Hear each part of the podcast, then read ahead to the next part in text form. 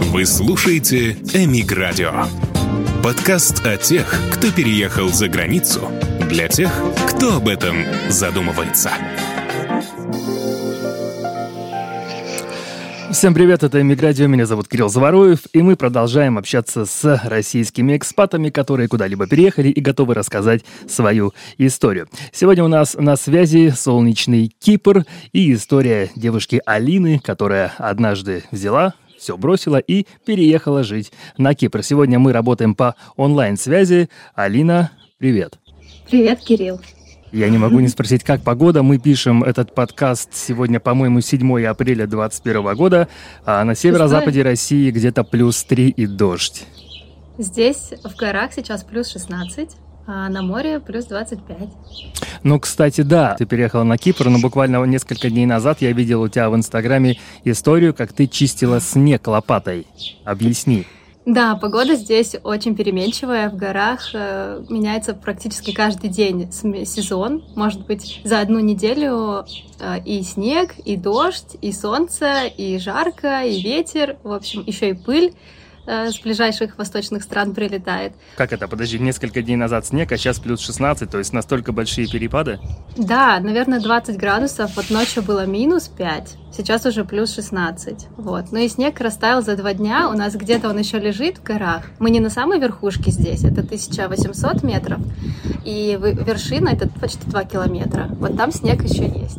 Ну, понимая объем острова, размеры, я полагаю, что доехать вот там даже с вершины горы до моря, до привычного представления Кипра, угу. сколько по времени? От нас 45 э, минут до ближайшего моря, это Лимассол, до, например, восточного побережья, где там популярные курорты Янапа, наверное, часа почти два. То есть это буквально дорогам. как в Сочи и даже круче получается, что живешь в горах, снег наверняка на лыжах, что-то можно покататься, да? Раз, 40 да, минут, и ты э, купаешься. У нас есть горнолыжный курорт. В этом году, конечно, печальная история случилась, что из-за ковида все было закрыто никакого скопления людей. Вообще нас закрыли э, как место э, туристическое, потому что сюда всегда приезжает много людей. Нас закрыли на месяц или даже больше. То есть люди вообще не могли попасть в горы просто погулять. Э, и обычно здесь вот это все забронировано уже заранее на лето, потому что это место такое самое прохладное на Кипре в жару, когда в Никосии плюс 50 почти, здесь будет плюс 30, и можно как бы отдохнуть. Эмиградио. Давай тогда начнем сначала. Чем ты, когда ты переехала, чем занималась в России и как вообще случился этот момент перехода? А, в России я последние пять лет, до 2019 года, работала в Министерстве финансов. Была специалистом, работала то есть в офисе пять дней в неделю, два выходных, а, но на практике выходила почти все семь дней. Было всегда мало времени на личную жизнь, на какие-то увлечения, на спорт, на хобби.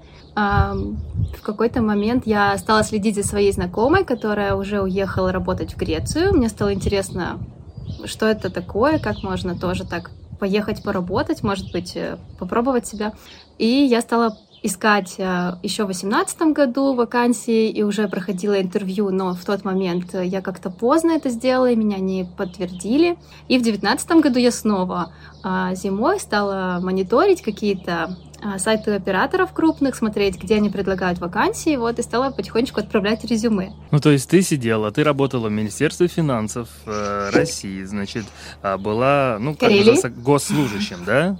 Угу. Ты называлась госслужащим. У тебя был определенный угу. там карьерный рост, и какая-то стабильность, что важно в России, да, понимание, что будет завтра более-менее. Но ты угу. решила, а, а поеду-ка я работать гидом на Кипр? Да, а, вначале, когда я устроилась в Министерство финансов, конечно, я чувствовала себя, что я так, наконец-то, это вот именно по специальности работа, это престиж, и э, есть карьерный рост, можно будет хорошо зарабатывать, и какие-то есть льготы и социальные гарантии, а, но потом постепенно я поняла, что всегда уходит много времени на работу, никак э, не удается вот прям уложиться там в график, и всегда есть очень срочные дела, есть текущие дела, и очень много времени всегда уходит, несмотря на твой опыт даже, и очень мало остается на себя. Вот это была основной, наверное, такой мотивацией. Я искала работу, можно сказать, что и просто параллельно смотрела, что есть в Петрозаводске вокруг, но как-то ничего подходящего для себя не видела, и мне стало интересно а, что-то связанное с сферой путешествий, чтобы не сидеть на одном месте, а вот именно двигаться куда-то. И как бы нежелание уже оставаться на прошлой работе и попробовать что-то новое, и вообще у меня не было на тот момент семьи, детей, конечно, меня ничего не держало. То есть можно сказать, что только родители там могли что-то сказать, что ты не боишься, там, ну или они переживали, нужно было их немножко успокоить, но других привязанностей особо не было. Ну хорошо, ты, значит, э, откуда-то узнала, что гуглить нужно на сайте туроператоров конкретных, да? То есть как это вообще? Да. Ты открываешь сайт, там такое ОАЭ, там путевки на Кипр, там 300 баксов, где-то внизу есть ссылочка вакансии, да? Да, да, так и есть. То есть, конечно, на любом сайте туроператора можно найти раздел с вакансиями. Но очень часто на многие направления уже люди как-то набирают, может быть, с опытом только тех, кого они знают. И, ну, Кипр и Греция, например, они всегда в топе, что ли, по набору вакансий, потому что большое количество людей требуется здесь. Э, туроператоры, да, работают достаточно широко по всему острову. Вот, всегда требуется почти 100 человек каждый год набрать. Многие меняют направление, новенькие каждый год появляются. На Кипр и в Грецию, мне кажется, всегда есть вакансии. Ну, хорошо. Ну, как и в Турцию. Ты написала им или как это происходит? Да, нужно было отправить а, резюме. И после этого мне прислали письмо с требованием выучить трансферную речь, то есть прислали конкретную речь, которую вот рассказывают в автобусе, что нужно прям знать почти наизусть, и быть готовым через две недели рассказать э, начальнику. Но ты учила эти речи, будучи еще специалистом Министерства финансов? Да, да, я учила а, вообще, я записала себя на диктофон, читая все эти экскурсии. Очень много было названий сложных, каких-то цифр, то есть это и кусочки там по истории. А, нужно было выучить примерно 20 разных экскурсий, их описаний, причем ты эти места еще не видел. Как бы сложно, когда ты не можешь от себя даже рассказать ничего. Поэтому я учила практически наизусть, вот слушала себя по пути на работу, с работы, в наушниках, пыталась выучить что-то.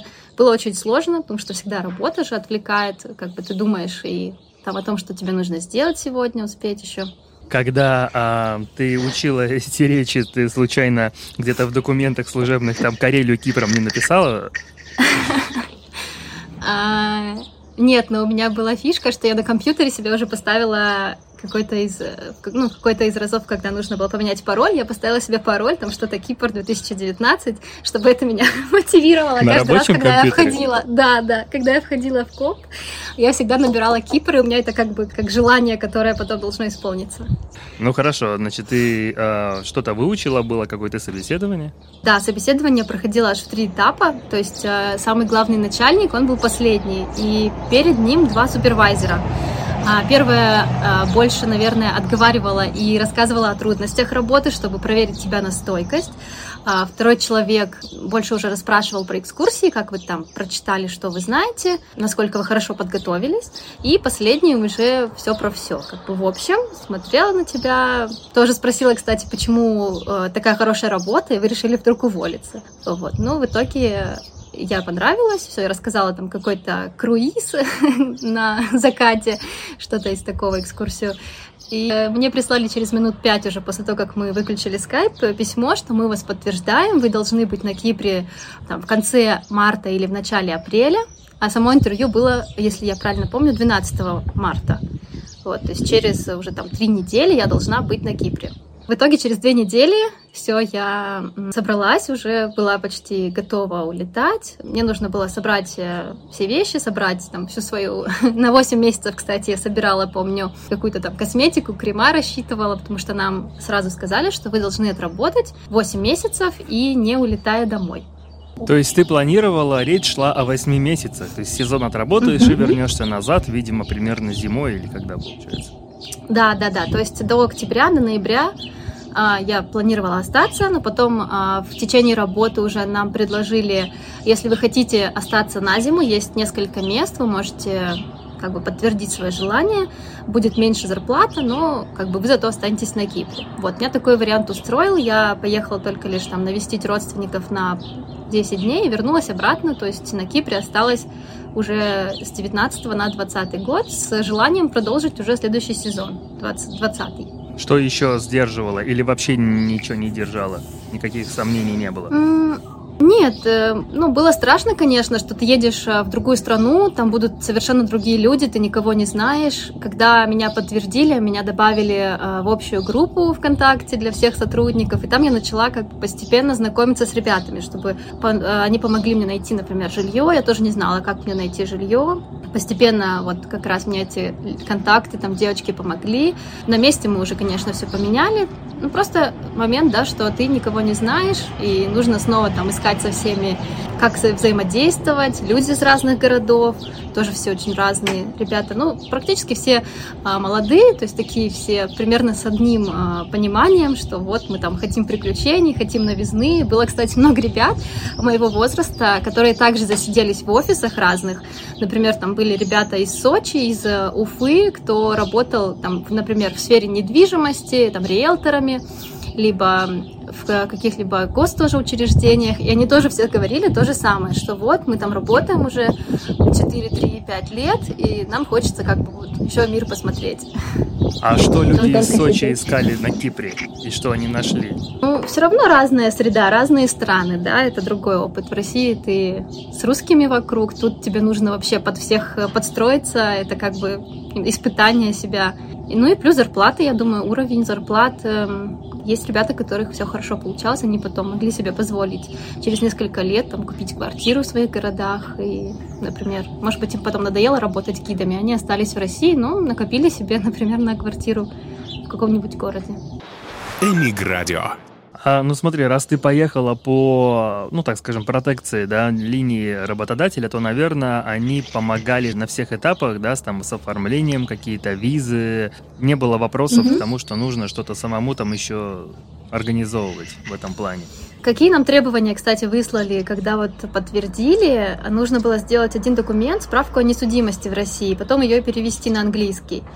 И а, все? То есть я сделала? Хотите трансферным гидом? Нет. Справка о несудимости, и вы трансферный гид.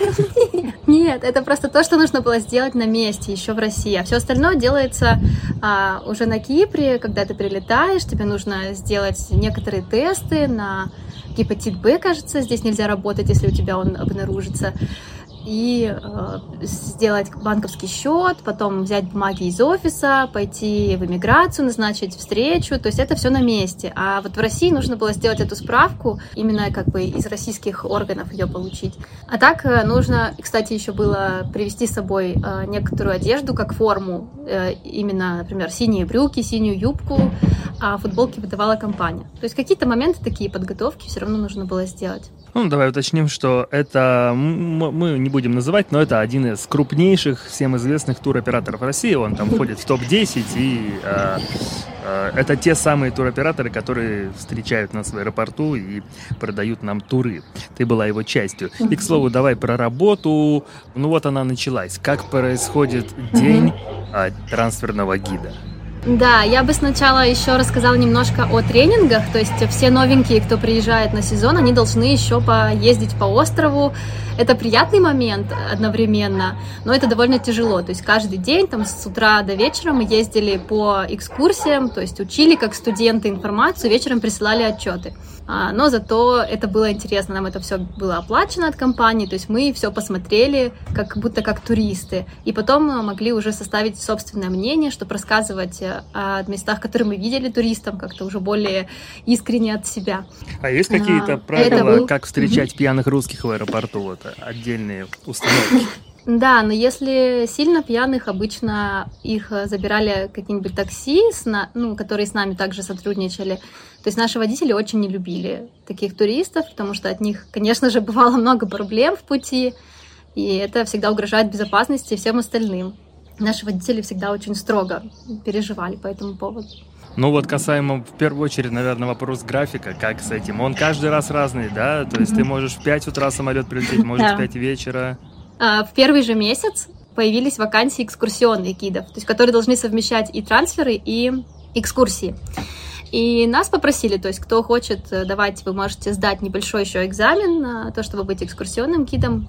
И у вас, кстати, прибавляется и зарплата, и у вас будет и график получше, все-таки экскурсии не ночью проводятся. Вот, я как раз-таки очень хотела попробовать, и практически уже весь сезон мы водили половину недели у нас были экскурсии, иногда даже пять дней были экскурсии, только один трансфер за неделю. И ночью мы могли отдыхать спокойно. Но трансфер мог случиться Конечно, я помню, в 12 часов я выходила на работу, то есть 12 ночи и заканчивала в 6 утра. Ну, это, конечно, если это часто, то многие ребята уставали, многие даже уезжали из-за такого графика, то есть они не могли уже потом физически, наверное, справиться. Вот. Ну, то есть для меня было идеально, что у нас были экскурсии, как бы человеческий график, можно сказать, и не совсем немного таких вот ночных каких-то работ. То есть он абсолютно мог быть не нормирован? Или они хотя бы стараются, что если там, не знаю, сегодня в 5 утра человек проснулся, то завтра, ну, хотя бы ему снова как-то близко к этому времени, чтобы он сутки поспал, там, грубо говоря? Да, конечно, офис старается посмотреть на твои предыдущие дни, как у тебя работа была, но это не всегда получается, да, может быть, иногда слишком много рейсов, э, и там получается, что человек работает и утром, потом еще и вечером, то есть по два рейса у нас получалось. Ну, старались давать выходной, конечно, после ночного рейса, но не всегда. То есть тут уже, к сожалению, нужно быть готовым, потому что в середине сезона, когда большой наплыв, а, будет случаться, что там спишь по несколько часов, где-то там на лавочке в аэропорту такое тоже случалось, пока ждешь этих рейсов. Ну, а в целом-то время оставалось? Есть какое-то там несколько часов покупаться, погулять? Ну, это уже от человека зависит, но я всегда старалась, да, уходить на море вечером или утром. А, Днем слишком жарко было. И когда у тебя выходной, обычно тоже ты проводишь время так, спишь подольше, идешь на море, отдыхаешь, как турист немножко себя чувствуешь либо едешь там на шопинг, пока у тебя есть время.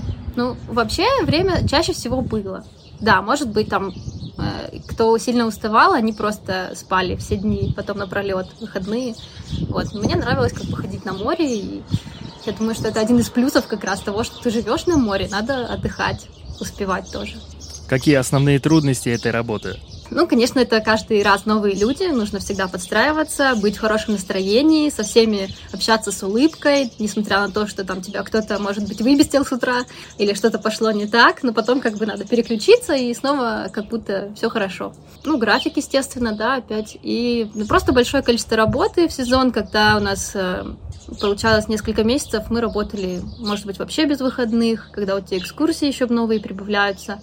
Плюс, э, опять же, текучка могла случиться, люди, которые не выдерживали, они улетали, и нужно было кому-то их заменять. Да, то есть, опять же, на каких-то других ребят перекладывались новые трансферы, новые экскурсии. Такое могло быть там несколько раз типа, меняться расписание. Ты узнаешь обычно на а, завтра свое расписание вечером, да, то есть ты такой, как бы не можешь запланировать себе на завтра, вот я там в это время пойду и там буду делать что-то. Как бы ты должен быть всегда свободен, по сути. Ну и по итогу ты в этой работе нашла гармонию? Ты решилась ли проблема, от которой ты, ну, грубо говоря, бежала в министер... работая в Министерстве финансов? А, для меня это было совершенно все новое. Это же не совсем не похоже на то, что ты делаешь в Министерстве финансов.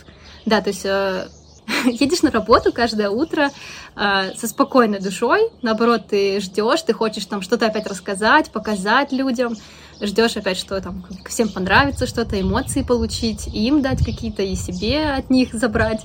Вот, у меня было хороших много комментариев, когда мы прощались, например, с людьми в автобусах, многие спрашивали там, ой, а с вами куда-то можно еще поехать? То есть это, конечно, приятно, потом так это очень бодрит, хочется еще и еще работать. Сколько платили? Ну, а, есть установленная сумма для трансферного гида, она, в принципе, оговаривается сразу, это 900 евро. А, если ты работаешь еще на экскурсиях, у тебя появляется дополнительный заработок, это такие бонусы, а, их по-разному считали, конечно, год от года, но появляется там каких-то, может быть, пару сотен больше за счет экскурсий. Но этих денег хватает на то, чтобы снять квартиру, что-то поесть, угу. ну, как куда-то сходить и, может быть, угу. еще оставить. Или впритык. Ну, опять же, зависит от того, какая у нас арендная плата. В моем случае, да, у меня как раз везло, что у меня маленькая арендная плата. Кормили нас на экскурсиях, то есть об этом тоже можно было особо не беспокоиться. В некоторых отелях тоже подкармливают. То есть с едой вообще можно сказать, что нет проблем. Ну, если что-то особенное тебе хочется, конечно, можешь пойти и потратиться. Ну, на развлечения, э, те же бары, дискотеки вокруг, они все были бесплатные для девочек, по крайней мере. Вот, то есть э, какие-то развлечения у нас были для сотрудников компании тоже включены, как бы это, например, аквапарк. Вот можно поэтому экономить и копить. Многие ребята вообще а, не тратились, уезжали потом домой и жили на деньги, которые они сэкономили, накопили за сезон зимой. Жили у себя в городах и просто потом ждали начала другого сезона. В целом, а, жизнь там дороже, чем в России? Да, это, конечно, правда, очень дорогая жизнь. А, нам, опять же, так как сотрудникам организации, нам выдавали, например, сим-карты со связью, то есть мы не платили за это. Здесь, как известно, как уже я сейчас понимаю, как местный житель практически, что дорогая очень связь и особенно интернет. У нас это было включено, но вот если ты хочешь потом уже как полный пакет себе, да, получить. Это в каждый месяц у тебя по 40-50 евро уходит просто на интернет безлимитный, который в России, естественно, стоит, наверное, 5 евро за месяц. Кроме того, продукты, опять же, нужно знать просто, где искать. Если ты живешь в туристической зоне, то там цены завышены, потому что это для туристов. То есть есть какие-то, например, там, ближайшие города, деревни, где есть большие супермаркеты с нормальными ценами для местных. Ну, постепенно так все, все узнают, что где. Э, из дорогого самое, наверное, все-таки это аренда. То есть, если ты нашел удачный бюджетный вариант, то тебе повезло. Если нет, то, как бы, конечно, может пол зарплаты уходить 500 евро только на аренду квартиры. Но, может, кому-то это очень надо, и они хотят жить с комфортом. Это, как бы, тоже, я считаю, того стоит позволить себе просто зато комфортно существовать. Ну, то есть э, тысячи евро достаточно иметь на месяц на человека, чтобы комфортно себя ощущать э, на Кипре? Я думаю, вполне да. Хотя многие говорят, что, ну, уже, наверное, кто здесь прижился, и кто кому-то, может, не хватает э, той тысячи, конечно, они скажут уже больше. Потому что на Кипре, ну, это, наверное, общеизвестный факт, все-таки это остров, здесь э, не так много всего можно найти. А, тех же развлечений здесь, может быть, уже кому-то не хватает, и то есть им нужно больше денег, чтобы что-то более э, интересное себе найти. Это такой вопрос, нужно как бы понимать, где ты хочешь жить, и нужно, наверное, ознакомиться, что из себя представляет Кипр, какая здесь э, манера у местных, какой стиль жизни, да, здесь такая неторопливость, а, может быть, где-то необязательность, но кто-то именно от этого кайфует, что наконец-то нет суеты как бы городской. Хорошо, вернемся тогда к твоей истории. Да. Значит, ты поехала э, трансферным гидом, закончился сезон, ты решила остаться еще на зиму, что-то там делала, находила себе занятия, но на сегодняшний день у тебя угу. еще более кардинально сменился статус. Ты вышла замуж за киприота.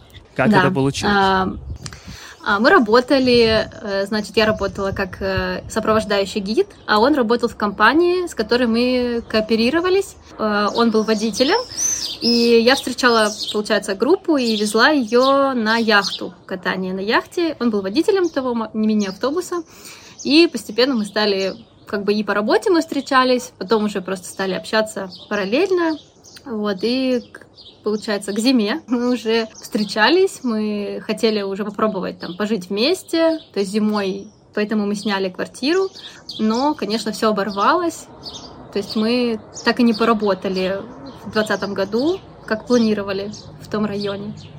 Уточним, он киприот? Да.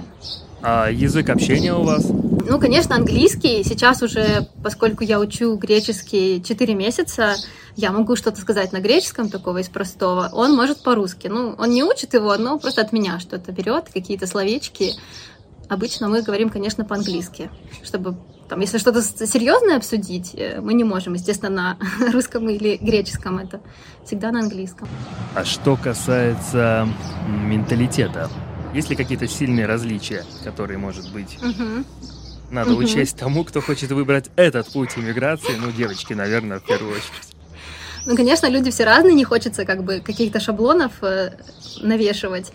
Но, наверное, я бы сказала, что они более эмоциональные, более общительные, и как раз-таки это способствует тому, что ты можешь легко найти контакт, да, то есть они там быстро очень знакомятся, им, им мне кажется, быстро становится понятно, если там им кто-то нравится, они должны как бы завоевать и все, и держать, и не будут там ходить годами и думать. Плюс, э, не знаю, может быть, более какие-то расслабленные всегда, то есть там готовые на поехать куда-то сорваться, опять же, такие party people. То есть, а как документы делать и какие-то там вопросы решать деловые, то это как-нибудь потом успеется. Но в семейных вопросах так все быстренько, четко. Да, да, семья на самом деле, да, семья у них очень э, такой важный э, аспект жизни, потому что их так воспитывают, и вообще семьи очень большие, все дружат, э, все ходят на семейные ужины, обеды каждое воскресенье, это прям традиция, большие семьи приходят в рестораны. То есть они друг друга очень поддерживают всегда, и вообще, ну, то есть семья это как бы, наверное, главнее, чем там хорошая работа, может быть, или там, какой-то карьерный рост. А, кстати, а, вопрос, у вас была свадьба. А свадьбы же на Кипре, они супер там какие-то пышные, да, на 300 тысяч персон. Как было у вас? Ковид, да, наверное, наложил какие-то особенности? Да, мы э, расписывались в двадцатом году, то есть когда свадьбу вообще запретили, торжества именно, только можно было, естественно, расписаться на месте. Вы сделали это тайно? Святой Валентин вас а. э, венчал? Нет, нет, нас венчал муниципалитет э, Никосии. У нас было два свидетеля, мама и брат мужа.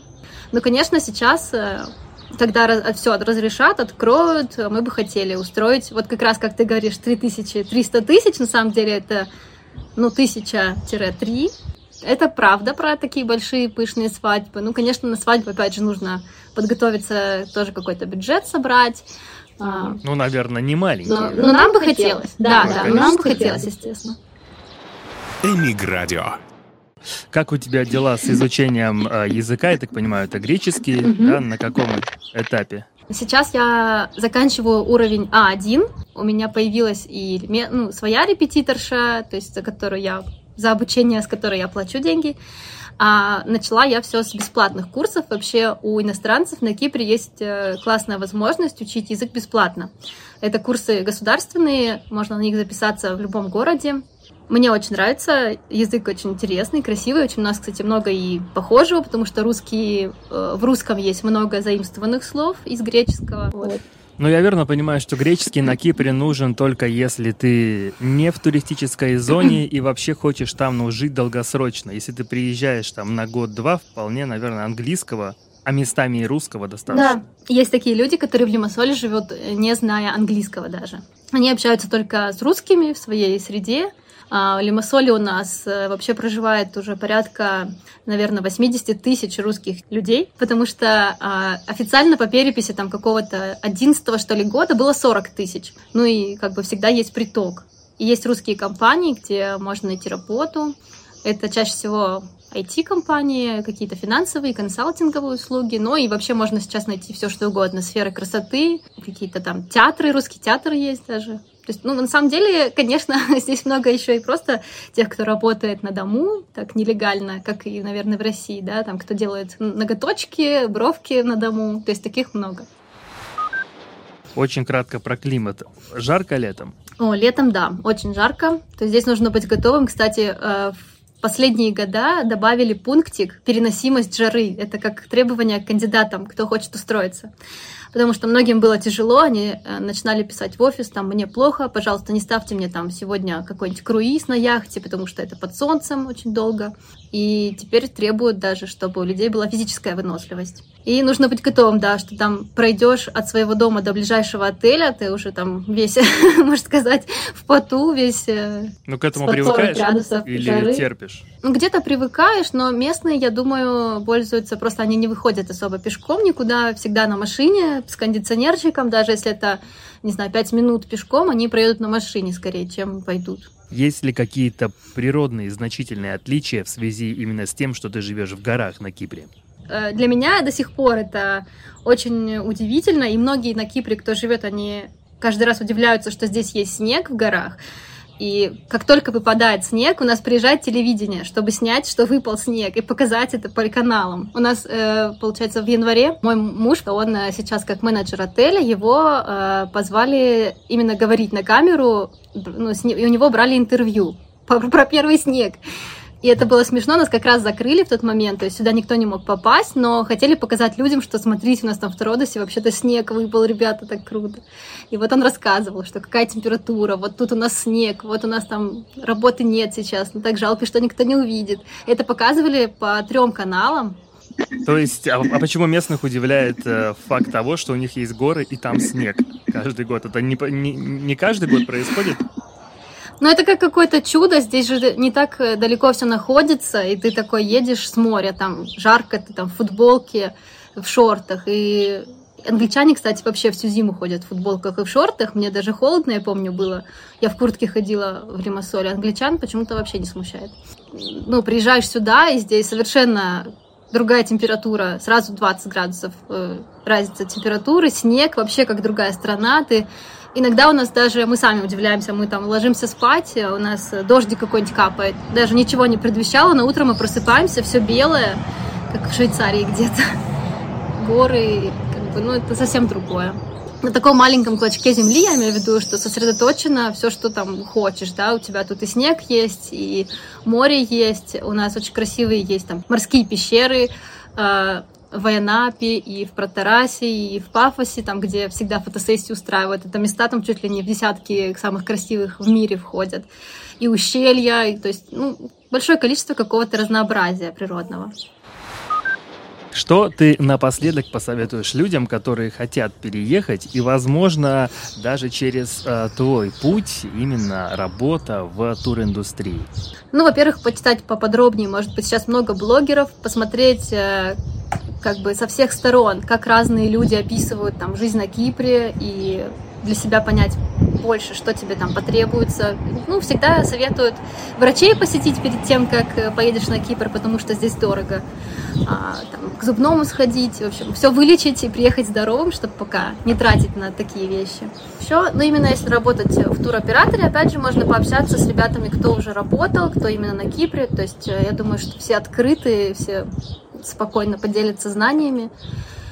И постараться, да, найти себе, может быть, кого-то, с кем ты поедешь. Вот мне, например, очень помогло, что я нашла себе подружку сразу, с которой мы летели на Кипр. То есть мы как-то друг друга поддерживали уже в пути, и потом в процессе всех тренингов, в процессе нашего мини-экзамена и так далее. То есть, как бы, чтобы тебе было просто комфортней с кем-то таким же новичком делиться там своими проблемами и решать их вместе. Спасибо Я за этот честный разговор. Ты замерзла? Ты, там же плюс 16. Я в теньке сижу просто, и ветер пошел. Кстати, вон ветер. Впрочем, у меня вопросов больше нет. Спасибо тебе за разговор. Я желаю тебе хорошей погоды, скорейшего снятия ограничений, потока туристов. Ну, как откроют, а пиши, звони, мы приедем. Все, пока. Спасибо. Всем пока. Эмиградио. Подкаст о тех, кто переехал за границу, для тех, кто об этом задумывается. Видеоверсию подкаста, а также последние новости ищите по ссылке emigradio.com.